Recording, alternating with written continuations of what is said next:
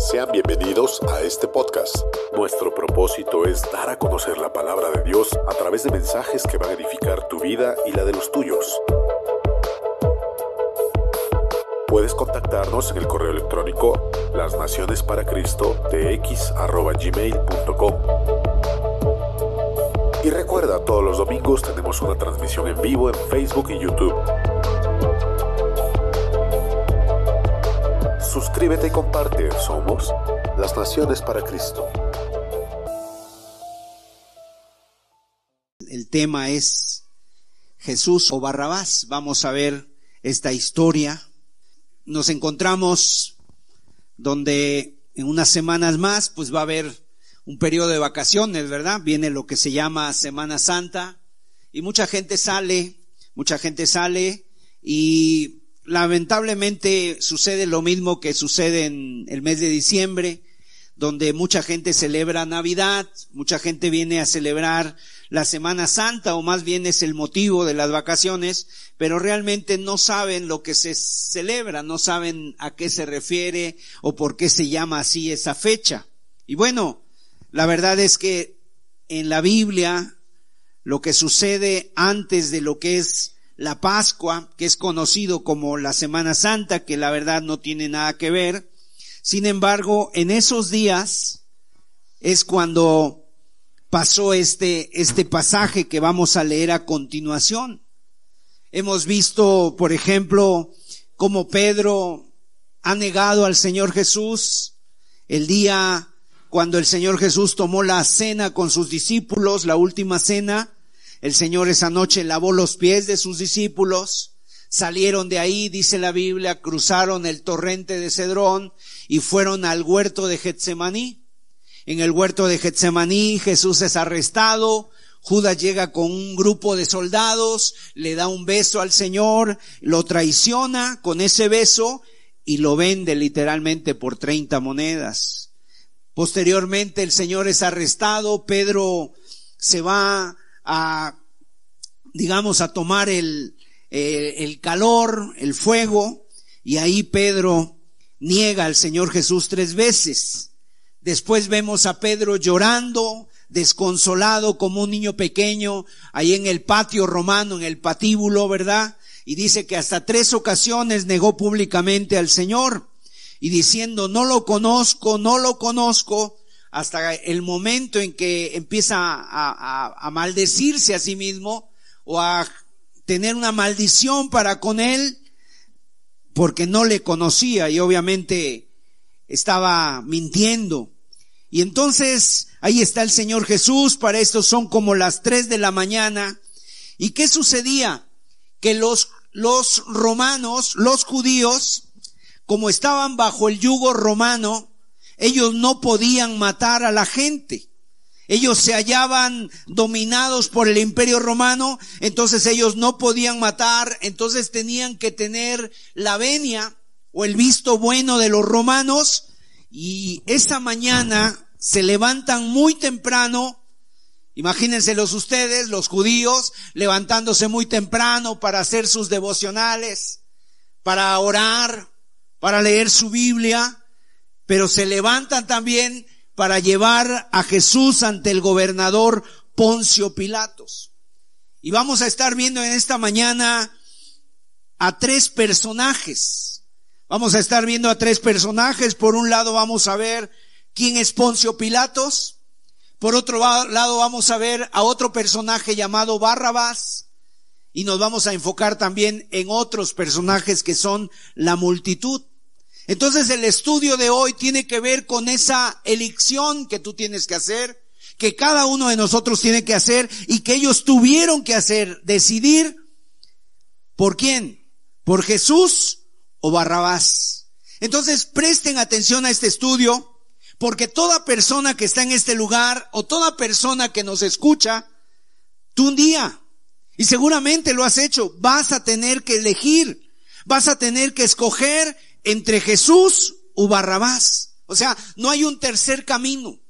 No hay una tercera situación en que tú tengas que elegir. Son solamente dos caminos entre Barrabás y Jesús. O pones tu mirada en Jesús, o sigues a Barrabás. Y entonces presta mucha atención, vamos a meternos con la ayuda de Dios en esta, en esta escena, en esta historia. Y yo te invito a que disfrutes la historia, a que tú puedas entender lo que está pasando y lo que va a pasar en, en este pasaje que vamos a leer. Vamos a leer Marcos capítulo 15. Los versículos del 1 al 15 los vamos a estar leyendo. Y dice así la palabra de Dios. Muy de mañana,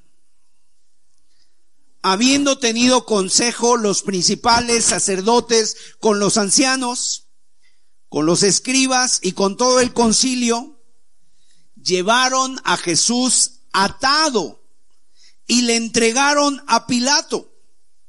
Pilato le preguntó, ¿eres tú el rey de los judíos? Respondiendo él, le dijo, tú lo dices. Y los principales sacerdotes le acusaban mucho. Otra vez le preguntó Pilato diciendo, ¿nada respondes? Mira de cuántas cosas te acusan. Mas Jesús ni aun con eso respondió, de modo que Pilato se maravillaba. Ahora bien, en el día de la fiesta le soltaba un preso cualquiera que pidiesen. Y había uno que se llamaba Barrabás, preso con sus compañeros de motín que habían cometido homicidio en una revuelta. Y viniendo la multitud, comenzó a pedir que hiciese como siempre les había hecho. Y Pilato le respondió diciendo, ¿queréis que os suelte al rey de los judíos? Porque conocía que por envidia le habían entregado los principales sacerdotes. Mas los principales sacerdotes incitaron a la multitud para que le soltase más bien a Barrabás. Respondiendo Pilato les dijo otra vez, ¿qué pues queréis, qué pues queréis que haga del que llamáis rey de los judíos? Y ellos volvieron a dar voces crucifícale. Pilato les decía, pues qué mal ha hecho. Pero ellos gritaban aún más, crucifícale. Y Pilato, queriendo satisfacer al pueblo, le soltó a Barrabás y entregó a Jesús después de azotarle para que fuese crucificado. Este estudio lo he dividido para una mejor comprensión en tres puntos. Vamos a ver en primer lugar a Pilato, vamos a ver también a Barrabás y vamos a ver la multitud. Ahora, yo quiero que usted volvamos al versículo 1 de este pasaje que acabamos de leer para ver una, una nota importante que ahí dice, dice ahí la escritura, muy de mañana, habiendo tenido consejo los principales sacerdotes con los ancianos, con los escribas y con todo el concilio, llevaron a Jesús atado. Imagínense ustedes, contemplemos por un momento a Jesús ahí, lo traen atado, amarrado. El ser más santo, el hombre más santo que ha existido está ahí ante la, ante Pilato, está ahí traído por los gobernantes judíos, atado como un criminal. Está atado y ahí está atada la persona más libre. Aquel que vino y dijo, el que elijos libertares seréis verdaderamente libres, estaba en ese momento atado. Imagínense ustedes ahí a Jesús amarrado, el rostro de Jesús está desfigurado, tiene, tiene cortaduras en la, en la cara, tiene ahí, está desfigurado por los puñetazos que le han dado toda la noche los soldados. La barba está jalada, por un lado tiene barba, por otro lado no tiene. Hay escupitajos en su cuerpo, su pelo, su cabello está desaliñado y ahí está Jesús. Ahora, cuando tú ves a un hombre así atado, se nos viene a la mente en la Biblia personajes que también fueron de alguna manera atados. Por ejemplo, hay un hombre en la escritura que fue atado varias ocasiones. Su nombre es Sansón.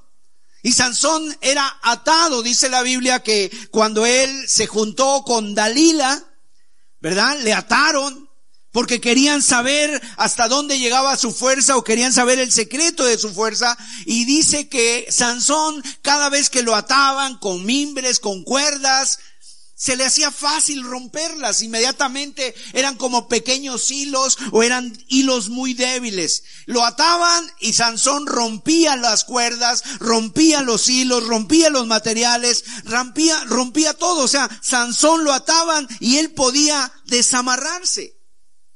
Yo me pregunto, ¿qué le costaba a Jesús desamarrarse también? ¿Qué le costaba a Jesús romper eso? Ahora, ¿con qué puedes atar tú a Jesús? ¿Alguien podrá atar a Jesús? ¿Alguien podrá atar al Dios del universo? ¿Al Dios todopoderoso podrá atarlo? Si Jesús, si Sansón rompía todo, ¿qué le pones tú a Jesús para atarlo, para tenerlo amarrado, para que sea un prisionero, si Él es el Dios eterno? ¿Con qué cuerda? ¿Con qué cadena? ¿Con qué, no sé, qué puedes utilizar para tú atar al Dios Todopoderoso? Y eso es lo primero que yo quiero que veamos. Antes de ver a Pilato, veamos a Jesús atada. ¿Sabes por qué estaba atado? Porque él se dejó atar. Él estaba voluntariamente ahí atado. Seguramente él hubiera hecho con facilidad así, o llamar ángeles que rompieran eso con lo que le ataban, fueran cadenas, fueran grilletes, fuera lo que fuera, él lo podía romper. A Jesús nadie le puede atar. Es más, él dijo, nadie me quita la vida, yo de mí mismo la pongo, tengo poder para ponerla y para volverla a tomar. Entonces aquel que está prisionero ahí es un prisionero voluntario. No está ahí porque nadie lo ha agarrado o porque nadie lo ha tenido ahí, digamos, amarrado. Él se dejó atar, él se dejó golpear, él se dejó escupir, él se dejó maldecir. ¿Y por qué? Porque esta es la primera verdad que tú debes de entender de Jesús. Él se dejó atar para que tú y yo podamos ser libres. Él se dejó atar para que tú y yo podamos ser desatados, para que podamos ser libres. ¿Por qué? Porque el ser humano es el que sí está atado a muchas cosas. Y lo podemos ver. En este mismo pasaje podemos ver cómo Pilato sabía y cómo las multitudes habían llevado a Jesús porque estaban atados a la envidia.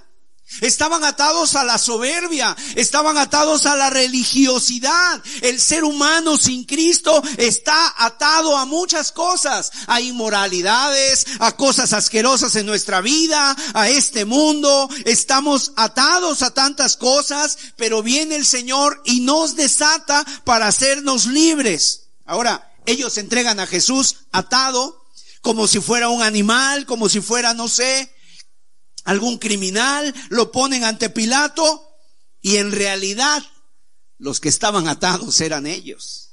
Era la gente la que estaba atada. Esos religiosos que traían a Jesús atado, ellos eran los que estaban verdaderamente atados en sus corazones. ¿Y cuántas personas que están el día de hoy aquí? ¿Cuántas personas, a lo mejor tú que me escuchas, allá a lo lejos, cuántos están atados a malos sentimientos? Atados a un rencor, atados a una amargura, atados a la, atados de veras a una soledad, a una esclavitud sin sentido. Ahí están los religiosos, atados a sus envidias, a sus iras, a sus celos. Estaban atados a la religión, atados a la ley, atados a las tradiciones, atados al qué dirán, a la apariencia, a guardar las apariencias de este mundo. O sea, en otras palabras, ellos son los que están atados y Jesús lo traen amarrado, lo traen atado, pero Él está atado voluntariamente porque sin Él nosotros no podemos ser libres. Él fue atado para que nosotros pudiéramos ser libres. Mire, vamos a ver otro pasaje y lo vamos a ver desde otro punto distinto, porque este, este hecho que estamos leyendo, que hemos leído, lo cuentan los cuatro evangelios. Vamos a verlo en Juan capítulo 18, versículo 28. Vamos a ver cómo estos hombres estaban realmente atados. ¿Quiénes eran los que verdaderamente estaban atados? Llevaron a Jesús de casa de Caifás al pretorio. Era de mañana. Y ellos no entraron en el pretorio para no contaminarse y así poder comer la Pascua. Fíjense ustedes qué hipocresía tan grande. Ellos, para no contaminarse y comer la Pascua, o sea, no entraron, no quisieron pisar el pretorio de los romanos, porque ellos decían, es que si entramos ahí ese lugar está contaminado, los romanos adoran a, los ídolos, nosotros queremos comer la Pascua esta noche, y si pisamos ahí ese lugar que no es santo, nos vamos a contaminar. No queremos contaminarnos, queremos estar bien delante del Señor. Y así miren, estas personas en toda esa religiosidad tan miserable, esa religiosidad tan llena de hipocresía, eso sí, podían golpear a un hombre, podían maldecirlo, podían atarlo como un criminal, podían levantarse malas, podían levantarse eh, acusaciones falsas, podían hacer cualquier cosa con ese preso que tenían adelante. Ah, pero eso sí, no querían pisar el lugar de los romanos porque se iban a contaminar. Están matando a un hombre inocente. Están haciendo todo un circo, todo un teatro. Están haciendo todo eso, pero eso sí, no quieren poner un pie en un lugar para no contaminarse. Y esos amados hermanos, es lo que hay que nosotros tener cuidado. Cuidado verdaderamente con la religiosidad. Cuidado con la hipocresía. Que no nos volvamos unas personas que solamente estemos guardando las apariencias, el temor al hombre, que para no contaminarnos podamos hacer cosas en ocultos, pero ahí sí, en las apariencias nos guardemos de todo. Cuidado con ese fanatismo de la letra y no tener amor por las personas. Y muchas veces tú puedes ver eso así. Hay gente que verdaderamente eh, en, su vida está tratando de guardar las apariencias. Están tratando de guardar las apariencias como estas personas. No les, les importa las formas, el protocolo, el versículo, lo que dice, pero no les importa el amor a las personas. Y es lo que tenían estos religiosos. Estaban atados a su religiosidad, estaban atados, estaban actuando injustamente, pero no querían poner su pie en el pretorio de los romanos porque se contaminaban. Ahora, ellos llegan ante Pilato con Jesús y entonces fíjense ustedes todo lo que inventaron para que Pilato condenara a Jesús. Y obviamente, como a Pilato era un romano, a él no le interesaban las cosas de la religión de los judíos. A él no le interesaba nada de eso, entonces no le podían decir a Pilato, es que él nos dijo que él es el Mesías, eso ni lo mencionan. No dijo, no dijeron absolutamente nada de eso. Vamos a ver de qué le acusan. Ellos inventaron tres cosas que fueron las que presentaron ante Pilato para, para que Pilato condenara a Jesús y les diera el visto bueno de llevarlo a la muerte. Número uno, este hombre que hemos traído a ti, le dijeron, está pervirtiendo a la nación. Fíjense, número uno, está pervirtiendo a la nación. Es un revolucionario, o sea, quiere levantar una sedición contra los romanos. Número dos, prohíbe pagar impuestos al César. Eso era lo que ellos acusaron a Jesús, lo presentaron delante de él como un peligro para Roma, un sedicioso, un revolucionario, alguien que no quería pagar impuestos y además que le decía a la gente que no pagara impuestos. Obviamente todo eso era mentira. En segundo lugar, este hombre que traemos aquí atado como un animal, está, ha enseñado que no se le deben de pagar tributos al César, y en tercer lugar, este hombre que traemos aquí se cree rey, se ha declarado rey, le quiere quitar el puesto a César, le quiere quitar el trono a César, te va a quitar a ti como gobernador de Judea. Entonces son tres cosas de las que acusan a Jesús. Ahora, déjenme ver un momento quién es este hombre llamado Pilato y sobre todo algunas características del juicio que él hizo hacia Jesús. ¿Quién es Poncio Pilatos? Poncio Pilatos era el quinto procurador que había en la zona de Samaria y de Judea.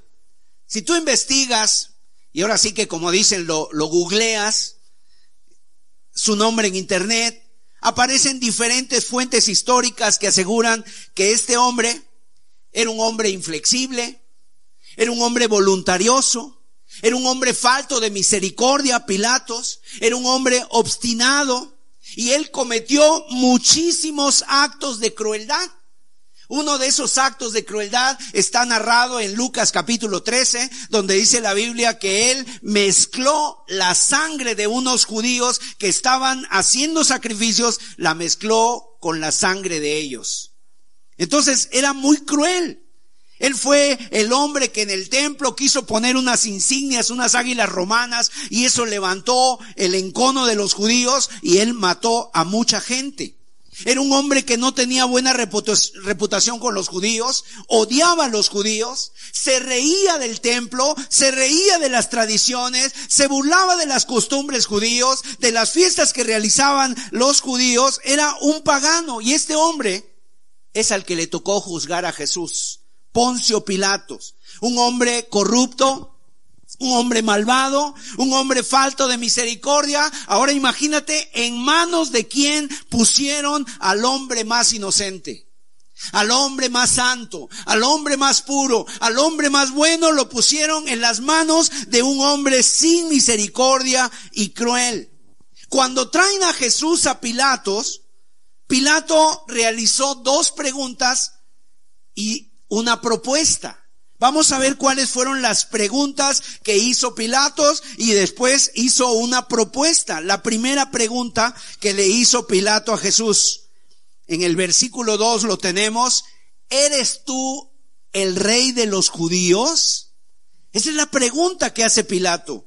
¿Eres tú el rey de los judíos? O sea, estos te están acusando a ti de que tú te estás autoproclamando como rey. Yo te pregunto a ti, Jesús, viéndote a los ojos, ¿eres tú el rey de los judíos? Y fíjese lo que contesta el Señor Jesús. En el versículo 2 le dice, tú lo dices. ¿Qué, ¿Qué respuesta es esta? Jesús mismo le responde, tú lo dices. O sea, Pilato deseaba saber si Jesús era el rey de los judíos. ¿Tú eres el rey de los judíos? A ver, mírame. A ver, déjame verte.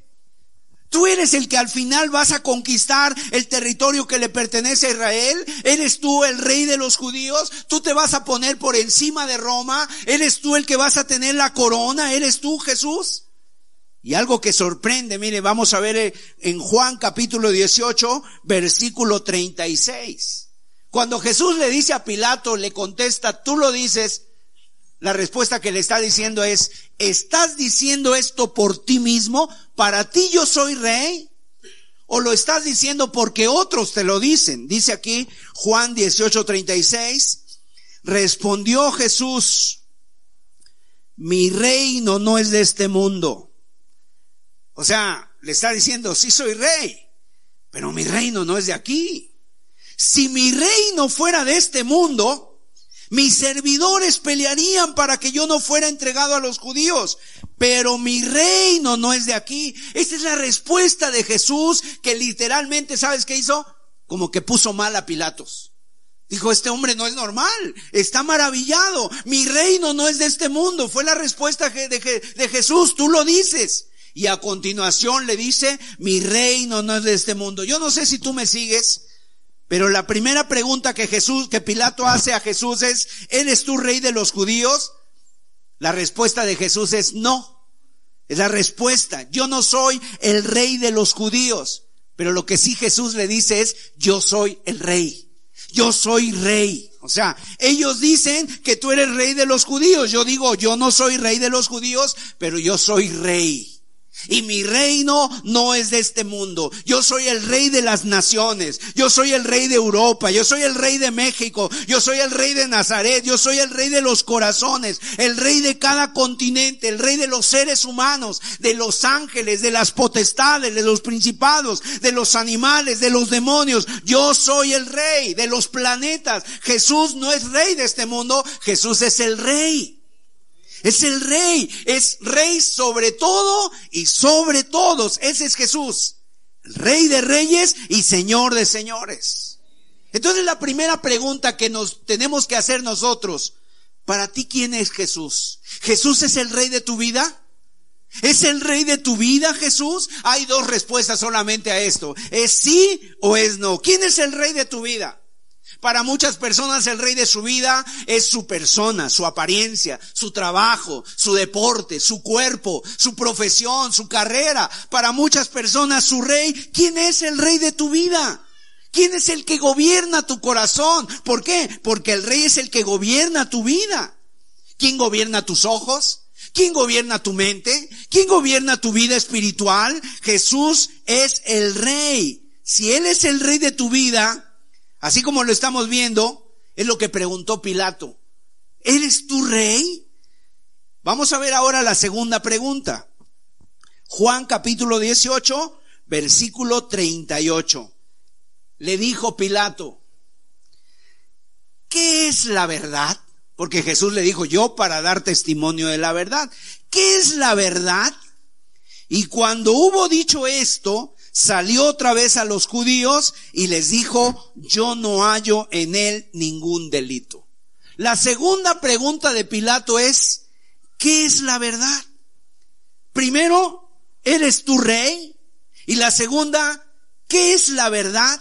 Ahora, en esta segunda pregunta que Pilato realizó, Obviamente la lanzó porque él escuchó lo que Jesús había dicho. Y es lo que precisamente genera esta segunda pregunta. Vamos a ver en el versículo 37, Juan 18, 37, mira lo que dijo Jesús. Le dijo entonces Pilato, luego eres tu rey. Respondió Jesús, te dis, tú dices que yo soy rey. Yo para esto he nacido y para esto he venido al mundo, para dar testimonio a la verdad. Todo aquel que es de la verdad, oye mi voz. Pilato hizo esta segunda pregunta. ¿Qué es la verdad? Y obviamente otra vez se había equivocado en hacer la pregunta. La primera pregunta estaba mal hecha. No debió haber preguntado, ¿eres tú rey? Más bien, ¿eres tú el rey de mi vida? Y la segunda pregunta es, te estás equivocando, Pilato, porque la segunda pregunta no es qué es la verdad, la segunda pregunta es quién es la verdad. Porque bíblicamente la verdad no es algo, la verdad es un quién. Y el día de hoy que vivimos en un tiempo donde sinceramente Mucha gente está tratando de encontrar la verdad y estamos viviendo en un momento en donde cada uno tiene su propia verdad. Hoy han desaparecido las verdades absolutas. La gente que anteriormente tenía algo como una verdad, el día de hoy ya dicen todo es relativo. Todo es relativo. Si tú dices dos más dos son cuatro, para ti son cuatro, para otra persona dice no, ya para mí no son cuatro, dos más dos. O sea, ¿Por qué? Porque cada uno tiene su verdad y las personas están tratando de encontrar la verdad y por eso el día de hoy nos encontramos con tantos conflictos porque cada uno tiene su verdad y su verdad es de cómo te sientes, su verdad es de que si a ti te parece algo, eso es verdad y es que la verdad, amados, en la Biblia no es algo, sino es alguien. Y eso lo encontramos en Juan 14, 6. ¿Sabes qué dijo el Señor Jesús? Yo soy el camino, yo soy la verdad y yo soy la vida. Si alguien quiere conocer aquí la verdad, tú debes de conocer a Jesús. Si alguien quiere estar, si alguien está buscando la verdad, tú no tienes que buscarla en una teoría, en una filosofía o en un pensamiento del siglo, no sé, de este siglo que estamos viviendo. Tienes que buscar a Jesús porque Jesús es la verdad. Él dijo, yo soy el camino y la verdad. Ahora mira, Jesús, nadie ha en la historia de la humanidad nadie ha dicho una declaración tan potente como la hizo Jesús. Él dijo, yo soy la verdad. Él señaló, se puso como el camino que nos lleva a la verdad. Se nos puso como el camino para encontrar el camino a la vida eterna. Y sí, el día de hoy la gente dice, es que hay muchos caminos que te llevan a Roma. Es cierto, pero para ir al cielo solo hay uno, y es Jesús. Es Jesús el único camino. Yo soy la verdad, yo soy la vida. Nadie ha podido decir eso. Y además Jesús dijo esto, nadie viene al Padre si no es por mí. Si tú no estás caminando con Jesús, obviamente tu camino no va a ser a Dios. Vas a estar equivocado al final del día. Te vas a extraviar, te vas a perder, te vas a meter por caminos equivocados. Cuando tú quieres buscar tus propios caminos, cuando tú quieres buscar el lugar o el camino que tú piensas que es el mejor, vas a estar perdido en medio de una oscuridad y en medio de un mundo que está perdido. Y Jesús dijo, el que tiene a Cristo tiene la vida, la vida eterna. Ahora, cuando estas verdades de Jesús te empiezan a enamorar en tu vida, la verdad es que mira, tú empiezas a sentir esa paz, esa libertad. Y a lo mejor para muchos de los presentes tal vez te lleve años encontrar, pero al final del camino tú vas a decir, verdaderamente tenía razón, Jesús es la verdad. Y mucha gente ha estado igual que tú tratando de buscar la verdad y han encontrado muchas cosas, soledad, vacío, insatisfacción en sus almas, eh, la inmoralidad en sus corazones y se llenan de tantas cosas y al final después tienen que reconocer, es verdad, no busqué a Dios, me perdí en el camino, me perdí en la soledad, me perdí en la insatisfacción de mi alma. ¿Cuántas cosas te hubieras ahorrado si buscas a Jesús? Porque encontrando a Jesús encuentras la verdad. La palabra de Dios dice en el Salmo 119, verso 60, dice, la suma de tu palabra es verdad. La suma de tu palabra es verdad. Ahora, hemos visto las dos preguntas de Pilato. ¿Eres tu rey? ¿Qué es la verdad?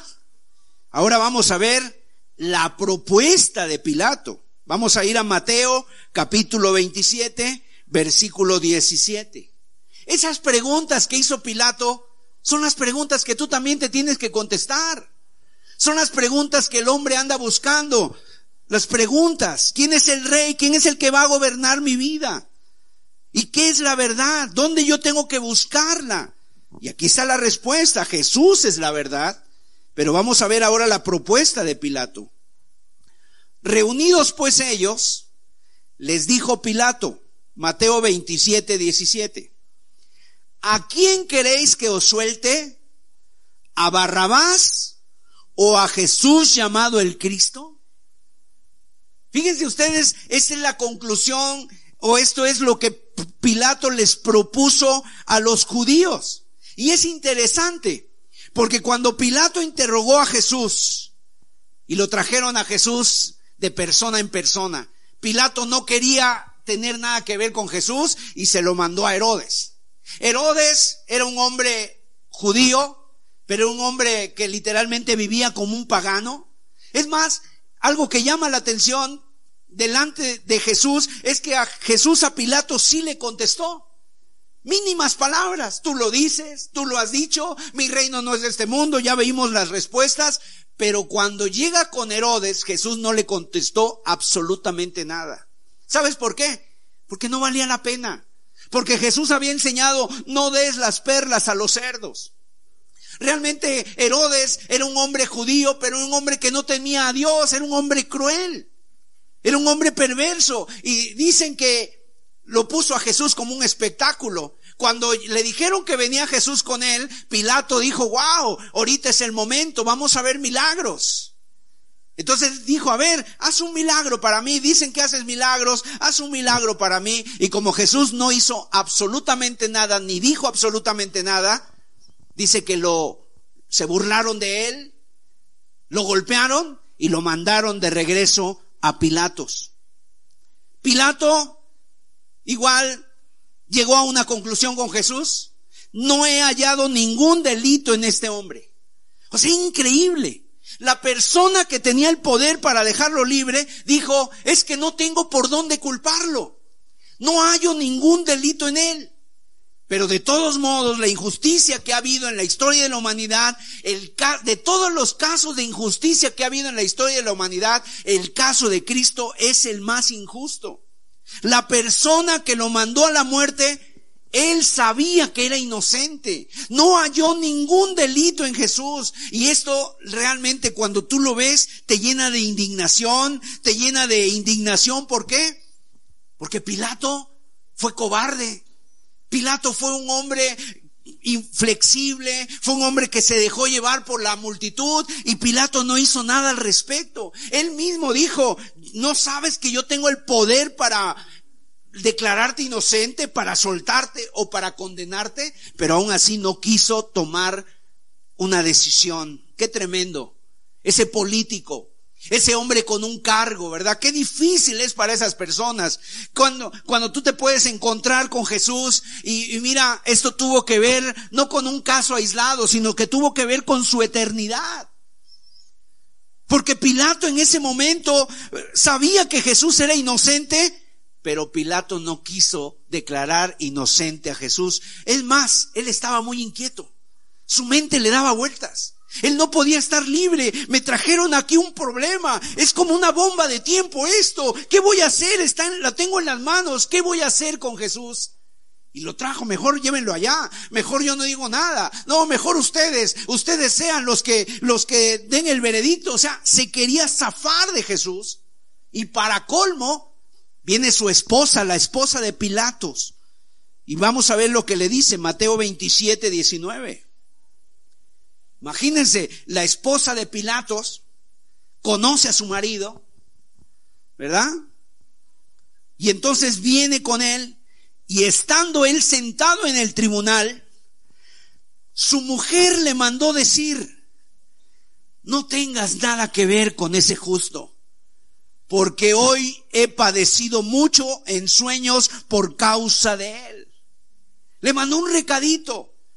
Se le quedó mirando allá a lo lejos con el recado que le había mandado y cuando lo lee Pilato, agarra y lee y dice, no tengas nada que ver con ese justo. La mujer le mandó ese recado y esto lo inquietó más. Y, estaba Pilato totalmente nervioso. O sea, ¿por qué? Porque la mujer le dice, hoy he tenido pesadillas. Ahora Pilato no escuchó ni la voz de su mujer, y tampoco escuchó la voz de su conciencia. Su conciencia le estaba diciendo a Pilato, no, no te metas con ese hombre, no ha hecho nada malo, los hombres lo acusan por envidia, los hombres le tienen envidia, no te metas con este caso. Su mujer por el otro lado le dice, no tengas nada que ver con este justo, y Pilato estaba confundido, estaba totalmente mal, estaba descolocado Pilato. Ahora, ¿a quién escuchó Pilato? A los hombres, a los religiosos, a la gente, al pueblo, escuchó, escuchó la voz y la voz más fuerte se le impuso a Pilato por encima de su conciencia y por encima de la voz de su mujer. ¿Cuántas veces te pasa a ti lo mismo? Ahí está tu conciencia diciéndote, no lo hagas, guárdate, Teme a Dios. Mira, no te metas por ese camino. ¿Qué vas a hacer ahí? Te estás metiendo en la boca del lobo. Te estás metiendo en problema. Pero mucha gente no hace caso a su conciencia. Inclusive a lo mejor hasta en, en, sueños o no sé, cuando te estás metiendo en alguna cosa mala, hasta la voz de tu madre puede estar escuchando. Ten cuidado, hijo. No te metas por ahí. Pero tú no haces caso y empiezas a escuchar a los amigos, empiezas a escuchar al vecino, empiezas a escuchar al delincuente, aquel que te está llevando a hacer cosas malas. ¿A quién escuchó Pilato? A los hombres, al pueblo. Vamos a ver Marcos 15, versículo 15.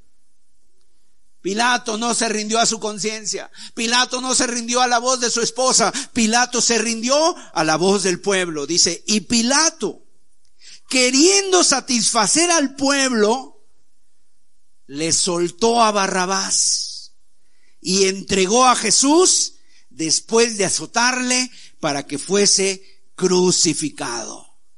Queridos hermanos y amigos, siempre que queremos agradar a los hombres, estamos perdidos. Siempre que queremos agradar a los hombres, estamos perdidos. Tú como cristiano, como ama de casa, como trabajador, el joven, cuando quieres agradar a los hombres, vas a tomar caminos equivocados, estamos perdidos. ¿Por qué? Porque la Biblia dice que si todavía agradáramos a los hombres, no seríamos siervos de Dios. Cuando tú agradas a los hombres, vas a desagradar a Dios. Y es fuerte. Porque hay personas que escuchan el evangelio y dicen, pues yo creo que esto no es, yo creo que esto es por aquí, yo creo que esto es por acá. Y sabes, se meten en problemas por escuchar a los hombres y no escuchar la voz de Dios y no escuchar ni siquiera la voz de su conciencia. Y cuando tú sabes que el seguir a Jesús te va a llevar a que tú renuncies, te va a llevar a ciertos sacrificios, te va a llevar a la obediencia, pero no quieres resistir la crítica, no quieres eh, resistir, digamos, la presión social, entonces sigues ahí por ese camino y vas a terminar mal por ese temor a los hombres. El Señor Jesucristo dijo, si tú amas a tu padre, a tu madre más que a Jesús, entonces no eres digno de seguirlo. Jesús tiene que ser tu todo. Jesús tiene que ser eh, todo para ti. Tú tienes que estar tan dispuesto a hacer todo por Jesús de tal manera que en los otros amores pasen a segundo término. Hay dos maneras de vivir la vida, mis amados. La primera es tratando de agradar a Dios y la segunda es tratando de agradar a los hombres, a Jesús o a Barrabás. ¿A quién estás tratando de agradar tú el día de hoy? ¿A Dios o a los hombres? ¿Te ha interesado el oír la voz de Dios antes de tomar decisiones? ¿Te ha interesado el oír la voz de tu conciencia antes de hacer una decisión, una decisión que vas a tomar, antes de ver algo, antes de hablar algo, antes de ir a algún sitio, antes de tomar algún trabajo? ¿Has decidido, has tratado de agradar a Dios o a los hombres? La decisión de Pilato ya la conocemos, ya la conocemos. Y aquí hay un, hay un, hay algo que se llama la presión social. La presión social. ¿Por dónde le llegó el temor a, Pilato? Le dijeron los judíos, si tú dices, si tú sueltas a Jesús, no eres amigo del César. Le pusieron, le dieron el dedo en la llaga, en lo que más le movía. ¿Sabes qué, qué le interesaba a Pilato? Su puesto político su puesto político, el que no hubiera ningún problema con César, con los que lo habían puesto ahí, él tenía que ir cada año y dar informe a César, y César estaba muy al pendiente de lo que pasaba en Judea, porque de todas las regiones donde los, donde el imperio romano tenía fuerza, Judea era de los más conflictivos. Era donde había más conflicto. Y entonces este hombre, Pilato, la verdad es que él se dejó llevar precisamente por la presión social, por no perder su puesto, por no tener problemas con el, eh, César. Pero dice la historia que al final, después de, de haber tomado esa decisión, y eso es histórico, César fue quitado, fue dejado del puesto, fue degradado y lo mandaron a una isla donde él vivió ahí con su esposa y al final dicen que se suicidó. Tomó decisiones, pero malas. Entonces, ¿cuál fue la propuesta? Vamos a ver Mateo 27, 17. Y aquí está la, la propuesta y aquí está la propuesta que se, se nos pone a todos. Reunidos pues ellos, les dijo Pilato, ¿a quién queréis que os suelte? ¿A Barrabás o a Jesús llamado el Cristo? A ver, Aquí tienen ustedes, a la derecha está Jesús de Nazaret. ¿A quién eliges? Está a la derecha Jesús de Nazaret y está a la izquierda Barrabás. ¿A quién eliges? Él les ofreció a los judíos a quién elegían, si a Jesús o a Barrabás, y obviamente les ofreció liberar a un preso político. En aquella época, cuando llegaba la fiesta de la Pascua, que era la fiesta principal de los judíos, Roma, para complacer a los judíos, les daba la opción de poder soltar a un preso político. Y en la Pascua, el pueblo elegía a qué persona podían liberar. Así que Poncio Pilato, para liberar a Jesús, como que se sacó este as de la manga, ¿no? Como que tenía un as bajo la manga y el tema de la presión por un lado de su conciencia, por otro lado la voz de su esposa, por otro lado el ver que Jesús era inocente y la gente gritando, crucifícale, él está rodeado de pensamientos, de sentimientos, de emociones y entonces a Pilato le queda esta as sobre la manga y dice, les voy a decir, para liberarme de esto, les voy a decir a quienes eligen ustedes. Ahora, ¿quién es Jesús el que está ahí? el hombre más santo.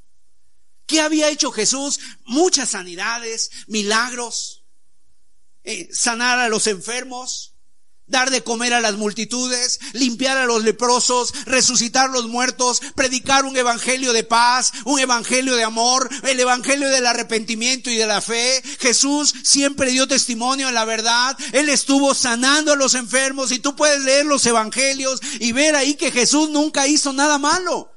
Nunca trató mal a la gente, abrazó a los más necesitados, a los desamparados, Él se identificó con los pobres, Él trajo un camino nuevo, una forma de amar a Dios totalmente que nunca se había visto, y ese es Jesús el que está ahí.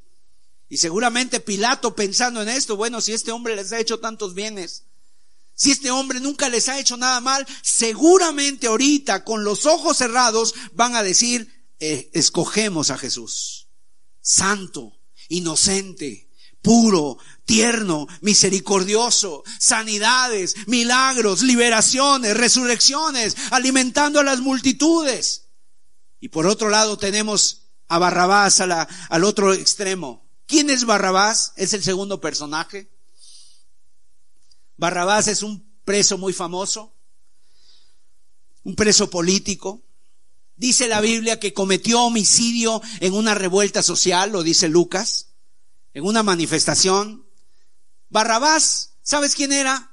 Él pertenecía a un grupo radical que se llamaban los celotes o los ultras. Eran como, digamos, eran como, como las personas que a veces levantan la guerrilla, una, los guerrilleros. Y ellos siempre llevaban una especie de daga oculta en su, en su en su ropa y se metían ahí y cuando estaban las revueltas ellos empezaban a tirar piedras, a formar, a hacer un choque, eran grupos de choque. Y en un momento cuando la cosa se ponía caliente y ellos veían a un soldado, veían ahí a uno de los romanos, sacaban el cuchillo y entre medio de la multitud le encajaban el cuchillo en un lugar exacto donde le podía hacer daño y se escabullían en medio de la multitud y se iban y aquí no había pasado nada. Así actuaban los celotes. Pero ¿qué pasó? Que con Barrabás algo salió mal y lo vieron y lo detuvieron. Y el hombre estaba condenado a la muerte. Entonces al hombre que tenemos ahí a la, al otro extremo, a la izquierda, es un hombre rebelde, es un revolucionario. Él sí se quería rebelar contra Roma.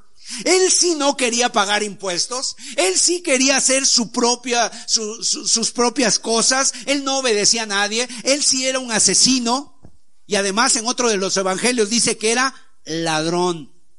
Ahora, qué tremendo. Vean ustedes el contraste. Vean ustedes el contraste. Ellos están presentando a Jesús delante de Pilato y dicen que es un revolucionario, dicen que es un hombre que quiere ser rey y, y realmente Barrabás, que él sí decía eso, a él lo presentan o lo piden a él como si fuera el inocente. ¿Te das cuenta lo que están haciendo? Te traemos Pilato a este nazareno porque quiere levantar una revuelta social pero entréganos a Rabás, a Barrabás. Y él era un celote, él era un revolucionario. Qué contradicción, ¿verdad? ¿Qué mentira puede haber en el corazón de los hombres? ¿Qué ceguera espiritual, espiritual puede haber? Que la gente escoge lo malo en lugar de lo bueno. Tenemos a la derecha al hombre más santo, más puro, que nada malo ha hecho, que siempre ha estado haciendo el bien, y tenemos a la izquierda a un ladrón, a un asesino, a un hombre malo, a un revolucionario. Y la decisión que toma la gente, ¿cuál es? Aquí no era cualquier tipo de decisiones. No era de que si tú quieres, qué tipo de refresco vas a tomar. No era de que si tú te quieres ir en taxi o en autobús. No, aquí era realmente al inocente o al culpable. Vamos a ver Mateo 27, 21. Mateo 27, 21. Y respondiendo el gobernador les dijo, ¿a cuál de los dos queréis que os suelte? Ellos dijeron, Barrabás. Y empezaron a gritarlo entre toda la multitud. Imagínate ahí gritando este nombre. Barrabás, Barrabás, Barrabás, suelta Barrabás, suéltanos a Barrabás, libera Barrabás. Y la gente eligió a Barrabás. Y tú lo que estás viendo ahí es la miseria humana en su más alto grado. El hombre decidiendo por lo malo, por el asesino, por el ladrón. El hombre decidiendo por el más malo de los hombres. De ahí está la escena se da en el pretorio romano. Y este Barrabás es un representante de todos nosotros. Nos representa a todos, a la humanidad. Y yo quiero de veras que tú veas por un momento que ese hombre nos representa más. ¿Con quién te sientes más representado? Con Jesús el inocente, el puro, el santo, en que nunca guardó rencor, el que nunca hubo engaño en su boca, el que nunca maldijo, el que nunca desobedeció, el que siempre honró a Dios, siempre honró a su Padre. O te presentas como, o te representas como más, como Barrabás, que era el rebelde, el hombre lleno de odio, el ladrón, el asesino, cuántas veces tú has robado, cuántas veces tú has maldecido, cuántas veces tú has hecho cosas inmorales, escondidas, cuántas veces tú sabes que eres culpable, lleno de pecado, tú sabes. Ahí estaba Barrabás esa mañana. Venían y le habían medido ya los brazos, a ver, de qué tamaño, a ver, extiende tus brazos, vamos a ver qué madera te queda. Preparada para Barrabás. Había una cruz preparada para él. Ya tenía su nombre. Barrabás está, porque los romanos ponían el nombre del delito y el nombre del preso. Barrabás, muerto por sedición, crucificado por asesino, crucificado por, por ser un revolucionario, le habían ya puesto el nombre de su causa, asesino, ladrón, rebelde. Pero ¿quién crees que cargó esa cruz? ¿Quién cargó esa cruz?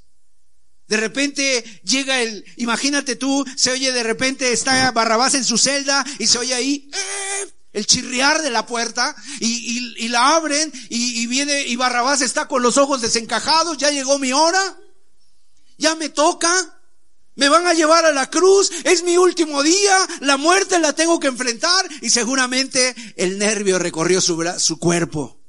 Y de pronto llega el, el soldado sin decirle palabra, lo lleva allá adelante y lo ponen delante de la multitud y Barrabás no entiende nada, pero empiezan a elegir y empiezan a gritar su nombre, Barrabás, Barrabás, y él se queda totalmente sorprendido, pues ¿qué he hecho yo?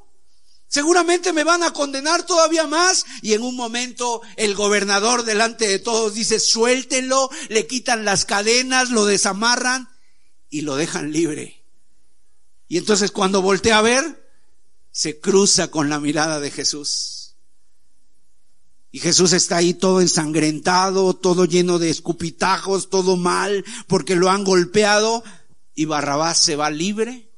Y Jesús carga la cruz que tenía que llevar Barrabás. Dejaron libre a Barrabás y a Jesús le dijeron, toma la cruz que le pertenece a Barrabás, cárgala tú. Lo que hicieron fue nada más cambiar el letrero, Jesús de Nazaret, rey de los judíos, ¿verdad? Y quiero decirte, esta es la imagen más gloriosa del Evangelio ahí en ese momento. Porque la cruz que tú y yo merecíamos por rebeldes, por pecadores, por ladrones, la cruz que era para ti y para mí, ¿sabes qué hizo Jesús con ella? Él la cargó. Él la cargó. La cargó, esa cruz ya llevaba tu nombre, ahora le han puesto el nombre de Jesús y esto es algo muy hermoso porque este es el Evangelio, es la sustitución en lugar de ti, en lugar tuyo, ahora Jesús está ocupando la cruz. Y esto no solamente es la sustitución, amados, porque fíjense, cambiaron el nombre. En lugar de ponerle el nombre, le pusieron el nombre de Jesús a la cruz. Él llevó tus pecados y los míos y está ilustrando en Jesús y Barrabás perfectamente lo que es el mensaje del Evangelio. Vamos a ver primera de Pedro 3:18 dice la escritura, porque también Cristo padeció una sola vez por los pecados, el justo por los injustos, para llevarnos a Dios, siendo a la verdad muerto en la carne, pero vivificado en el Espíritu. El justo por los injustos. Barrabás, ese mismo día quedó libre, completamente libre. Ahora, cuando un preso político era liberado, a partir de ese momento, su expediente era cancelado. La gente a lo mejor iba a tardar en olvidar lo que él hizo, pero delante de las autoridades romanas ese delito ya había sido pagado, ya no había delito que perseguir, ya no se le podía señalar de nada, había sido cancelado y esa persona ahora podía empezar de cero.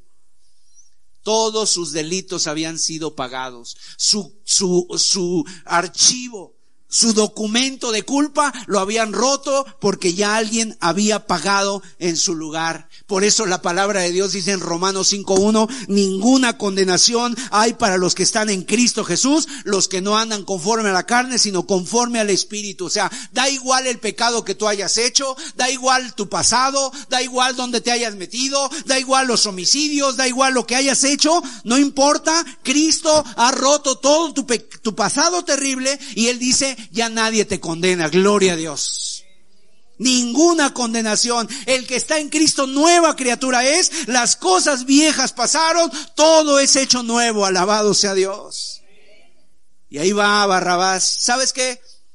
Hace, hace años, no sé cuántos años, más de 10 años, pasaron una película que se llamó La Pasión de Cristo.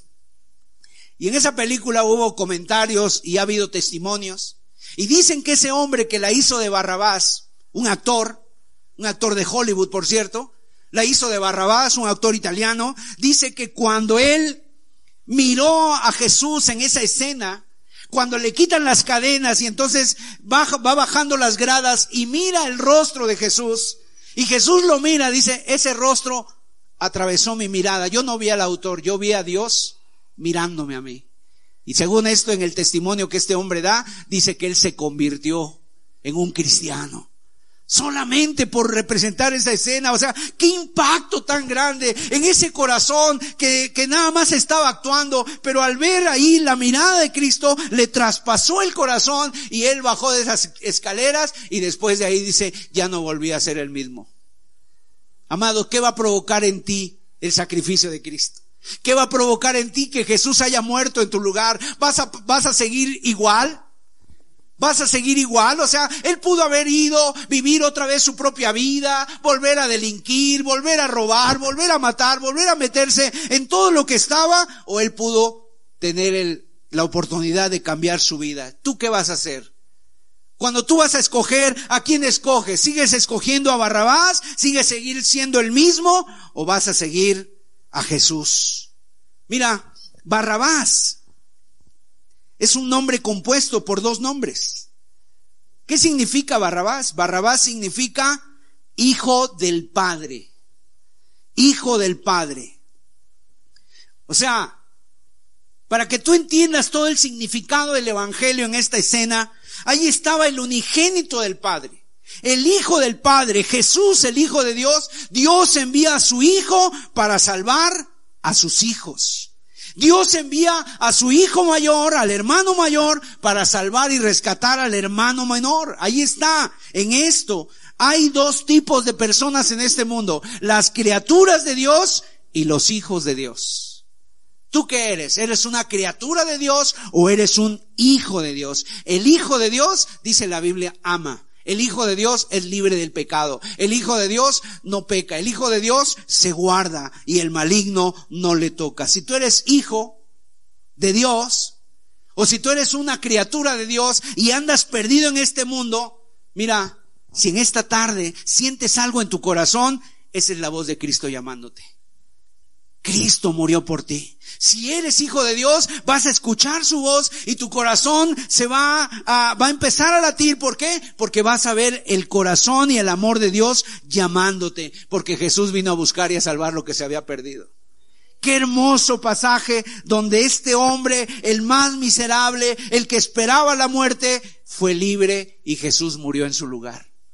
Maravilloso. Eso es lo que Jesús hizo por cada uno de nosotros.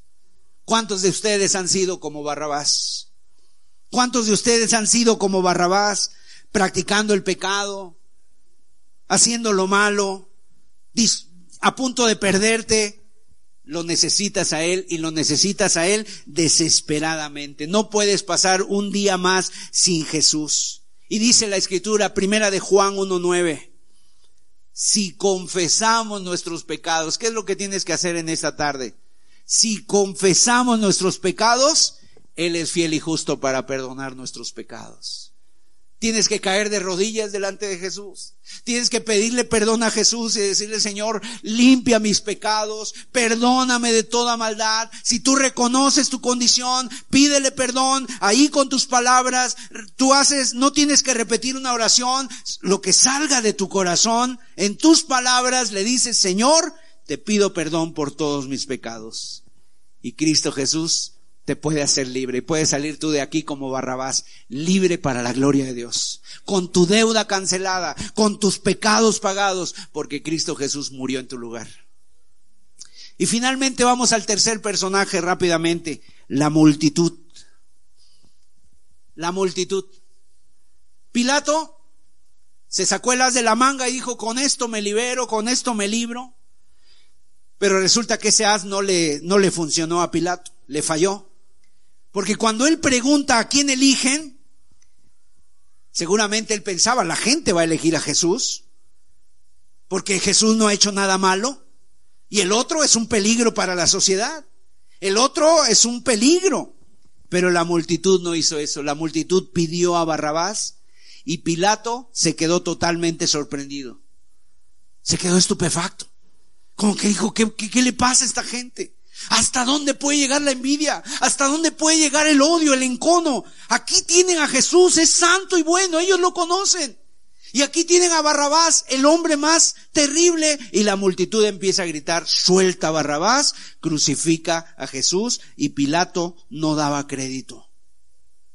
Se le acabaron sus, sus eh, oportunidades de liberar a Jesús, y además, él obviamente no quería meterse en problemas. Vamos a ver Mateo 27, 24. Dice aquí la escritura, viendo Pilato que nada adelantaba, sino que se hacía más alboroto, porque la gente ya estaba ahí muy alborotada, tomó agua y se lavó las manos delante del pueblo, diciendo, inocente soy yo de la sangre de este justo, allá ustedes. ¿Sabes qué hizo Pilato? O sea, se declaró inocente el mismo lavándose las manos. Y eso es lo que hace esta sociedad el día de hoy. La gran mayoría de las personas se declaran auto inocentes y se lavan las manos. ¿Cuánta gente dice, yo soy bueno, soy inocente, yo no he matado a nadie, yo no he hecho nada, nada malo a nadie, yo no he robado? Y eso es mentira. Porque si la gente pudiera robar millones, lo haría. El problema es que no le ha faltado la oportunidad. Si te ponen ahí, haces lo mismo.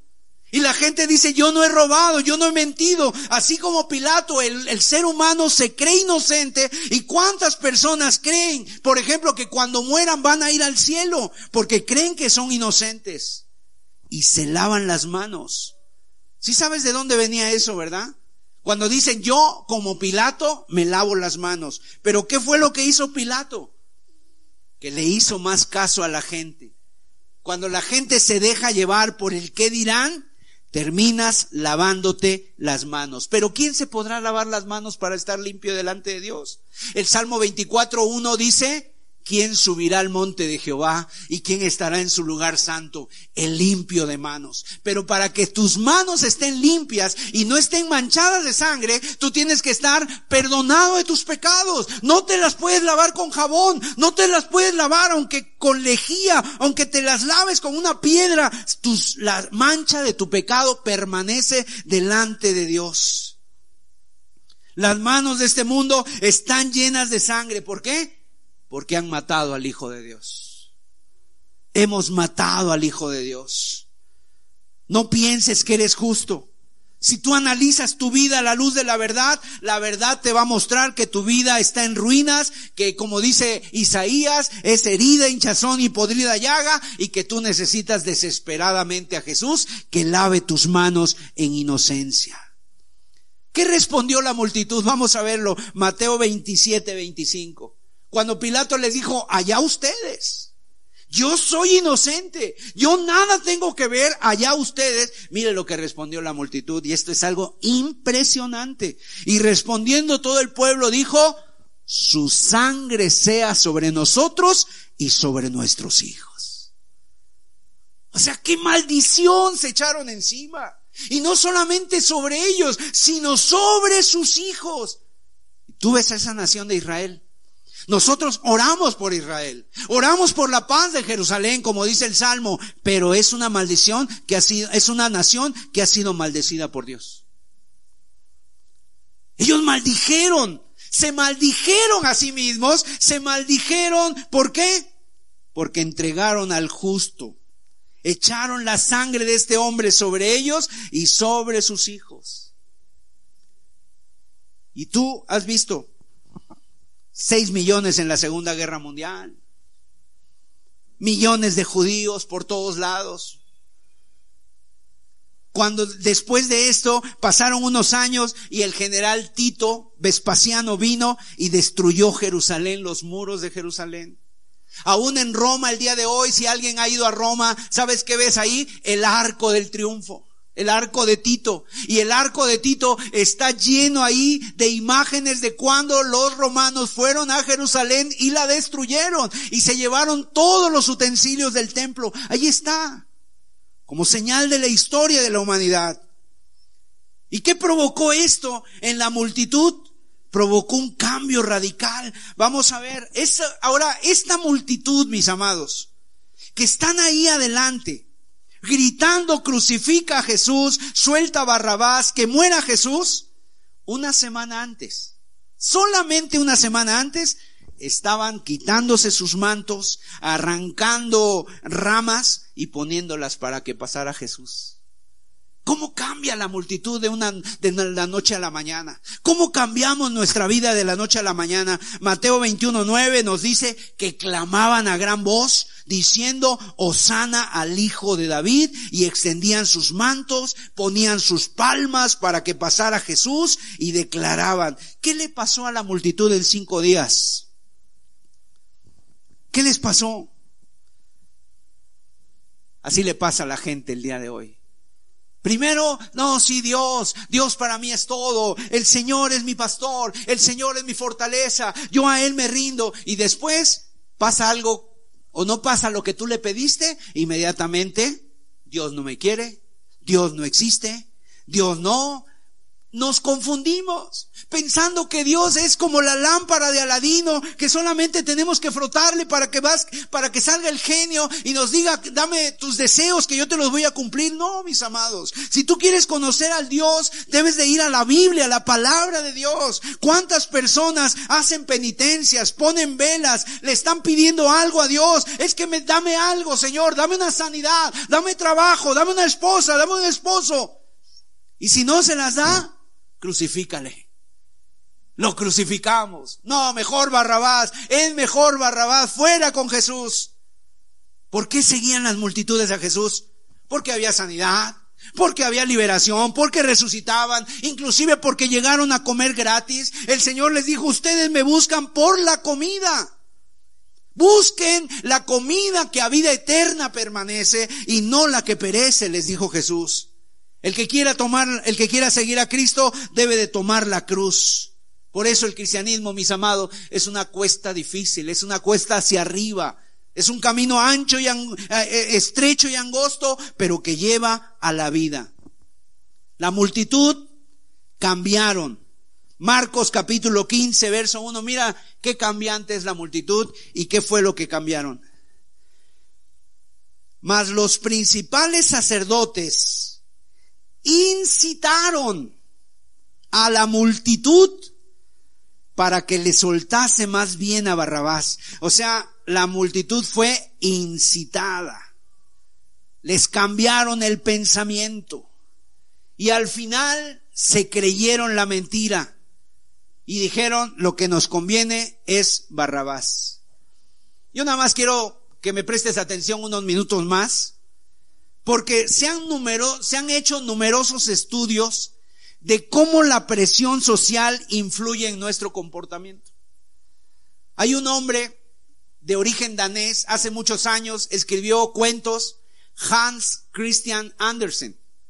Y este hombre, entre uno de sus cuentos, escribió uno que se llama El traje del emperador. Y resulta que es el rey de un reino que le gustaba tener cada día cosas nuevas, o sea, trajes nuevos, de las mejores telas, y mandaba a sus súbditos a buscar las más hermosas telas de todos lados del mundo. Y cada día estrenaba y la gente estaba sorprendida y maravillada de sus trajes. Y dicen que un día llegaron un par de charlatanes a su reino. Y le dijeron, rey, nosotros le vamos a hacer el traje más estupendo y más hermoso que usted jamás haya tenido, pero cuesta mucho dinero. Y el rey le dijo, pues no faltaba más. Yo voy a estrenar este traje. ¿Cuánto cuesta? Y les dio dinero y los hombres se fueron aparentemente a hacer su traje. Pero le dijeron al rey esto. Es un traje hecho de una tela tan excelente, pero que si la persona no lo puede ver es porque es tonto y porque no es digno de su cargo. Entonces hicieron que estaban haciendo un, un traje y ahí estaban supuestamente trabajando y obviamente el rey mandó a su súbdito. El rey dijo, no me quiero ver tonto.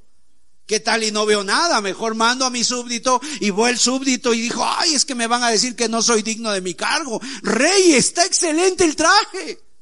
No había nada. Y después, finalmente vinieron, oh rey, y sacaron, abrieron una maleta. Aquí está el traje, rey. Y el rey así como que, ay, está hermosísimo. Y se lo puso. Y como esa voz había corrido por todo el pueblo, el rey salió del palacio y anduvo por las calles y, y, wow, todos decían, para no parecer tontos, ¿verdad? Todos, todos decían, está hermosísimo el traje, rey. Y pasó por todos lados hasta que llegó donde estaba un niño. Y el niño dijo, el rey está desnudo.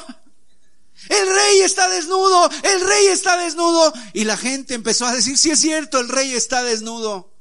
Pero esa es la presión social.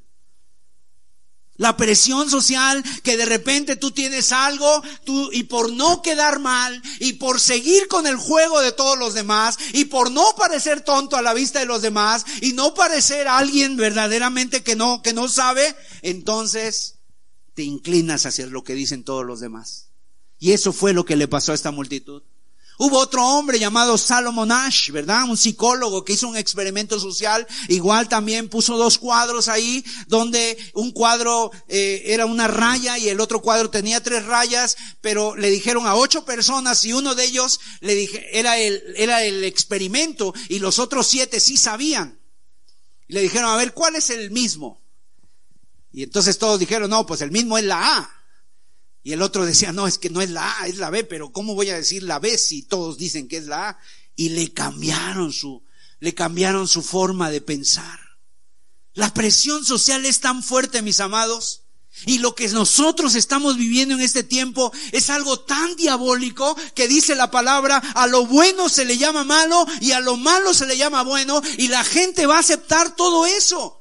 Y este experimento lo conocen los políticos, lo conocen los medios de comunicación, y es que saben ellos que cuando una mentira se repite y se repite, de repente toda la gente empieza diciendo esas mentiras como si fueran verdades. Y el día de hoy es lo que estamos viviendo, y la gente al final está abrazando una mentira. El otro día, ahora que pasó la marcha de las mujeres, gloria a Dios por todas las mujeres, ¿verdad?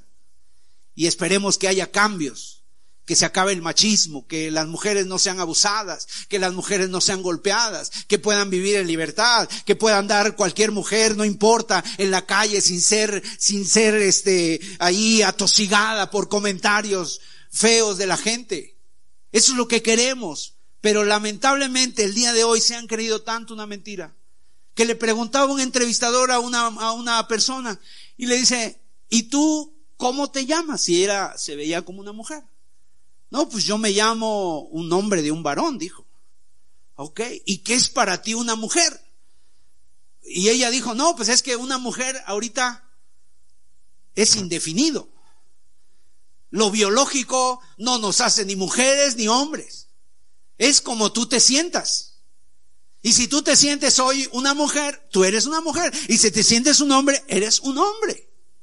Entonces, esa es una mentira que está corriendo. Y hermanos, la multitud de este siglo está completamente confundida, está perdida, que tenemos nosotros que orar, que tener misericordia y tenemos que pararnos firmes por la verdad para que no seamos engañados. Porque nuestra sociedad se ha creído la mentira. El príncipe de este mundo ha cegado el entendimiento de los incrédulos, que es el diablo, y su nombre es padre de mentira. Y está gobernando este mundo. ¿Y sabes lo que está haciendo a la multitud de este mundo? Hacerle que se crea la mentira, que Jesús es el malo y que Barrabás es el bueno.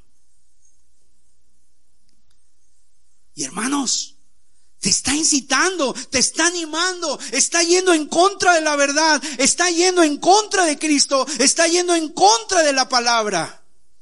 Y el día de hoy está pasando en todos lados y en todos los sectores la mentira. Nos están vendiendo un falso evangelio. El día de hoy hay gente que se cree cristiana y sigue pecando. Y dicen que son cristianos, viven en adulterio, viven, viven mintiendo, viven fornicando, viven en pecado, viven en mentiras, y se creen que son cristianos y que se creen son muy piadosos. La verdad de la palabra de Dios se ha dicha, el Señor dijo, arrepentíos y convertíos y sean, sean borrados vuestros pecados.